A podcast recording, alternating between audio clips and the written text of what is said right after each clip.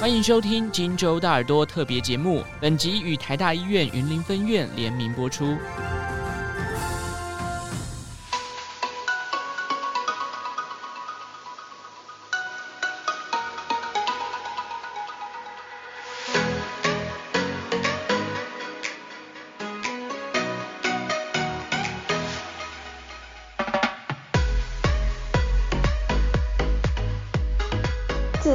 超高，癌中之王胰脏癌，原来他是个沉默的冷酷杀手。每个人都有胰脏，但你了解他吗？他每天辛辛苦苦的工作，任劳任怨，生病了也不吭声。今天我们邀请到胰脏的好朋友，本院胃肠肝胆科主治医师詹益忠医师来跟我们介绍癌中之王胰脏癌，欢迎詹医师。大家好，我是云林台大胃肠肝胆科的詹益忠医师。我今天要来帮大家分享的是胰脏大小事，为大家辛苦的胰脏来发声。好的，我们知道说胰脏癌是目前被公认为癌症中最容易致死的一种。有研究指出，其五年存活率仅四到五趴。多位名人也在这场疾病中不幸陨落，其中包含苹果创办人贾伯斯、金钟奖适影后李丽凤等多位名人。那首先我们想要询问詹医师，您胰脏位于身体的哪边？它有什么样的功能？那什么样的功能发生故障的话，会造成胰脏癌呢？我们今天准备了一张图来帮大家解说一下胰脏的位置。胰脏位于我们的上腹部，它在胃的后方。肝脏的下面，十二指肠以及结肠以及脾脏的旁边，这是被整个环环绕的地方。那它的话，其实呃平常在做检查时非常不容易发现。那胰脏本身的功能呢，有外分泌跟内分泌的功能。外分泌的部分是可以分泌一些消化的酵素，啊，能够帮我们分解一些平常食的食物，那把养分来更好的吸收。那内分泌的部分呢，则是调控我们身体的血糖，让我们的血糖能够维持恒定，无论是太高或太低的话，都可以靠着胰脏的功能调节达到一个平衡。那关于什么样的情况会造成胰脏的受损以及增加癌症的风险呢？我们这边有另外一个图。如果本身呢有糖尿病的话，呈现一个高血糖的状态，会对胰脏造成一个损伤，所以长久以来的话，会增加胰脏癌的风险，大概约有两倍。那新诊断糖尿病的人呢，其实他大概有五点四倍的风险。那其他的话，包括吸烟，吸烟的话也会增加胰脏癌的风险，造成胰脏的受损。喝酒或者是其他的方式造成胰脏慢性发炎的话，也会增加胰脏癌的风险两到六倍。最后面的话也要提到，现代人因为饮食过好，都会有肥胖的问题，肥胖的话也会造成胰脏癌风险的上升。在了解胰脏的基本功能之后，我们想要再请教一下詹医师。听说绝大多数的患者在离癌的时候，通常都已经是晚期了。那我们想要知道什么样的征兆可以检测是否离癌呢？好，那我们这里有准备另外一张图哦，我们来看一下。那这边呢，我们可以看到这是胰脏的部分。胰脏呢，它其实有。头部、体部跟尾部的分别。那如果我们的肿瘤长在头部的话，因为会压迫到旁边的组织，可能压迫到十二指肠，产生腹胀的情况。如果压迫到我们的胆道的话，可能会产生黄疸。那这些都是可以让我们发现胰脏有问题的一个征兆。但是如果很不幸的长在我们的尾巴的话，因为它这个地方基本上它是比较深，也跟其他的器官比较不会产生一个压迫，所以会变得更沉默，更像是一个无法发现的深水炸弹。因此，根据不同的位置。会有不同的症状出现，但其实胰脏癌在早期的时候非常的小，它可能只有两公分，像是一个小小的花生。那它这样的话，其实完全不会对周边的组织造成影响，所以也会很难去发现它。因此，早期的胰脏癌基本上是完全没什么症状的。因此，就是我还有听过说，就是胰脏还有被称为就是不会说话的器官，所以这样算是是吻合的喽。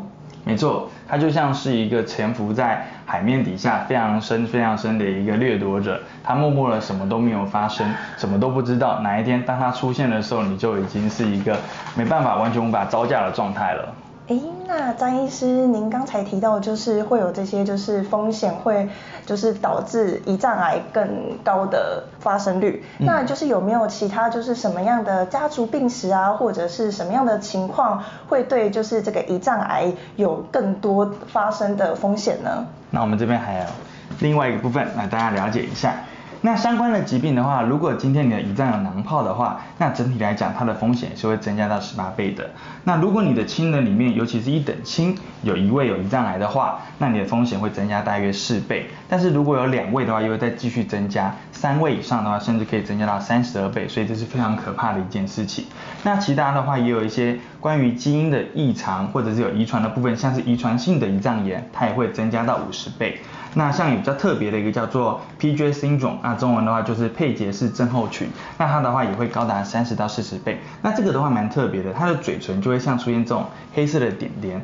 那如果你的脸嘴上有出现的黑点点的话，你可能也要注意自己会不会可能是这个佩杰氏症候群，那你可能就要小心了。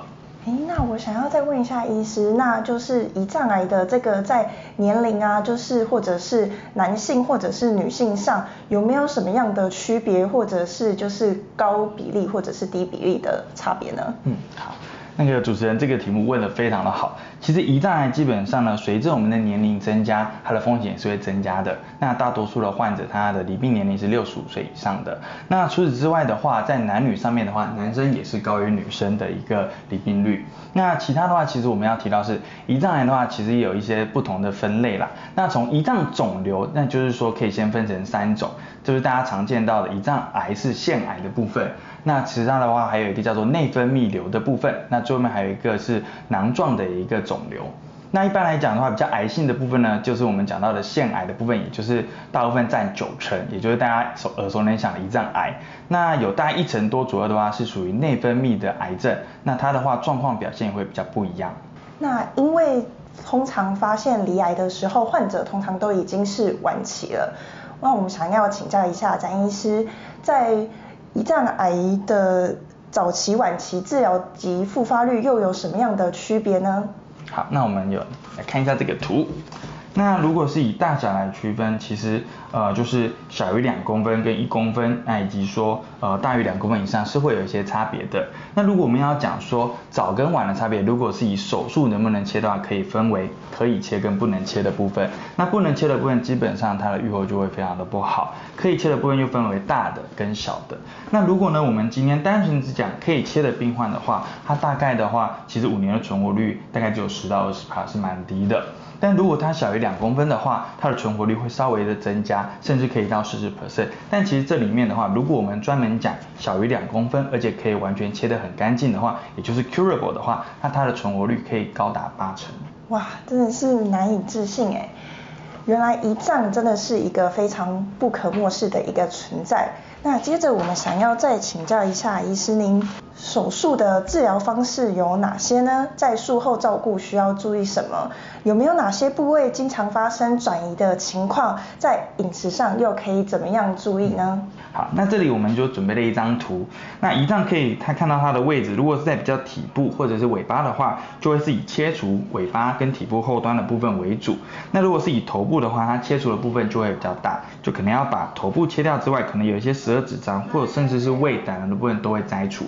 那那这也会影响到我们平常吃东西的时候的消化吸收。所以如果是切除在我们的尾巴的话，基本上影响我们的呃消化吸收会比较少一点点。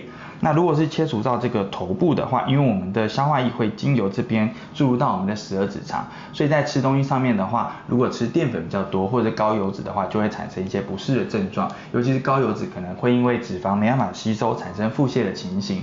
所以这部分呢就变成是说，如果我们开刀术后呢，尽量建议患者就是要呃细嚼慢咽。那把食物嚼碎之后再来吃。那除此之外的话，可能就要避免尽量不要吃一些高淀粉、高脂肪的食物，以免造成一些不适，甚至产生腹泻的症状。嗯，那就是想是我是一个就是甜食爱好者的话，就是如果我不慎得到胰胰脏癌的话，是不是就是也要就是这样就是戒一下糖之类的？是的，因为其实如果是甜食，一般来讲我们喜欢吃的就是饼干跟蛋糕，其实这些都是一个高油脂并且又是高淀粉的一些食物。那因为高淀粉的话，基本上你的血糖控制就会变得比较困难一点点。因为我们的胰脏，我们刚刚前面有说，它很重要的功能就是内分泌，它还帮助我们维持血糖的一个。平衡在一个正常的范围内。那如果你突然摄取了一个大量的一个淀粉的话，它可能本身呢，胰脏的话，因为被切掉一部分功能就已经没那么好，甚至你如果整个切除的话，胰岛素几乎就没有了。那你这样吃很甜的东西，可能就会造成你血糖的急速上升，对身体造成不好的影响。原来是这样子。诶，既然就是胰脏的附近有这么多的器官啊，那就是如果说就是不慎就是离癌的话，那在后续的追踪上啊，想要问医师您就是需要怎么样就是进行追踪呢？好的，那如果罹患胰脏癌，那如果你运气很好，可以做一个手术的切除啊。那我们其实在术后的追踪的话，主要还是以影像为主，就是看是否有旁边的器官的一个影响以及有复发。那尤其是肝脏的部分，因为它很常会出现在肝脏，所以呢，定期的做影像的追踪是很重要的。好的，在听完詹医师的讲解之后，我发现就是早期治疗、早期诊断，这是一件非常重要的事情哦。那想要问一下詹医师您，我们本院在胰脏癌的部分是否跟其他医院有没有什么样不同的地方呢？然后在医师您接触过的案例中，有没有发生什么样有趣的事情可以跟我们分享的呢？胰脏癌的早期发现是很重要的。在诊断的时候，约莫只有十五 percent 的人是可以接受手术的。即使在手术开刀之后，能有八成以上的病患会复发。因此，如何早期发现、早期治疗是非常非常重要的一件事情。超音波是一个很好的诊断工具，但是有时候超音波会因为肠道或者是胃里面的气体而被遮住，无法很好的评估胰脏的每一个部位。因此，目前胰脏癌的诊断还是以电脑断层为主。核磁共振呢是一个不错的工具，它对于囊状的一个病灶的话敏感度更高，那可以作为一个追踪辅助的一个影像。然而在小于两公分以下的一个病灶，临床上我们统计发现，仍然有约莫三分之一到四分之一的病灶会被忽略，甚至无法轻易的辨识。因此，如何进一步的针对这些微小的病灶做一个辨识是非常非常重要的一件事情。那本院有内视镜超音波，可以帮助大家做一个更精确的一个病灶的诊断。内视镜超音波它其实就像是一个胃镜的管子，它会跑到我们的胃跟十二指肠的部分，针对我们的胰脏，像我们手持超音波一样，做一个超音波的检查。它是目前胰脏肿瘤或者是胰脏病灶一个检查敏感度最高的一个检查。那它呢，其实可以小到一公分以下的一个病灶都能够很清楚的看见。那进一步的针对它做一个穿刺组织的切片来诊断胰脏的癌症。那这边我们就再介绍一下其他的案例。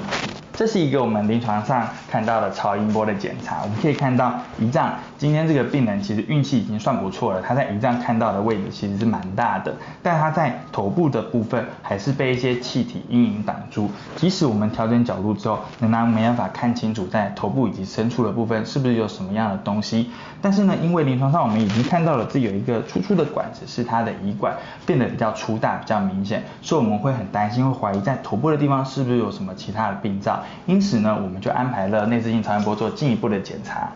那检查之后呢，果真发现，在我们的头部的地方就有一颗约莫三公分的肿瘤，它可能有造成一些压迫的情形。那后来这个病人呢，我们也进一步做了穿刺切片，果真就发现其实是一个胰脏癌的病患。既然哦，这个内视镜超音波这么的厉害，那我们想要再问詹医师，有没有什么样更厉害的东西，可以就是比内视镜更厉害，或者是辅助它呢？那我们这边呢，有另外图来看一下。内视镜超音波非常的厉害，那有没有办法让它更厉害呢？有，我们可以靠显影剂的辅助，那让我们的病灶更明显。那我们举例一下，因为这个图可能解析度稍微差一点点，但其实在这边的话，我们隐约可以看到，其实有一个小于一公分的病灶，好，在内视镜超音波下面，我们还是有看到。那这个部分呢，我们就开始怀疑它是不是真的有东西，还是只是单纯的假影呢？因此我们打了显影剂。那后来呢，就发现这个病灶去亮起来了。那一般来讲，其实胰脏癌的话，我们刚刚前面有提到它有不同的种类。那如果是腺癌的话，它可能显影的话，就是比较不会是全亮，甚至会有一些比较暗的部分。那这个病患它其实是内分泌的一个肿瘤，所以它的特色就是会变得非常非常的亮。所以这边呢，我们就可以看到，在小小一公分的病灶，可能你看起来都若有似无，在打完显影剂之后，就会变得非常的明显。那就可以有后续的进一步穿刺做一个诊断，那就可以达到早期治疗的一个目标。在了解完内视镜超音波以及显影剂之后呢，我们知道这么多好用的工具之后，那我们想要问一下詹医师，哪些人建议来做这个胰脏癌的筛检呢？好的，那我们这边呢也帮大家列出来了，这边呢我们还是整理了一些可能适合的一个条件，那提供大家做参考。那我们可以看到刚刚前面提到的，如果你有胰脏的囊泡的话，那你的整体来讲风险其实是十八，但囊泡的种类不同，风险也会有不同。那这样的患者呢，我们就建议你可以来做这个胰脏癌的筛检。那甚至做内视镜、超音波的检查。那另外一个的话，就是刚刚前面提到，你的一等亲有罹患胰脏癌的话，因为随着人数的不同，也会有差别。那当然，如果两个以上的话，我们就会建议你来做筛检，因为你的风险就会急剧的增加。那其他两个部分呢，是包括遗传性的胰脏炎，那跟这个我们的配节氏症候群，因为它的风险真的都非常的高，所以一旦我们发现你是遗传性的一个胰脏癌的患者，或者是配节氏症候群，甚至是有一些其他基因相关的异常的话，那我们其实也是建议患者来做进一步的一个检查的。那我们今天非常谢谢詹医师跟我们介绍癌中之王胰脏癌。那如果想要了解更多有趣的医疗小知识的话，也欢迎订阅我们的频道哦。大家拜拜。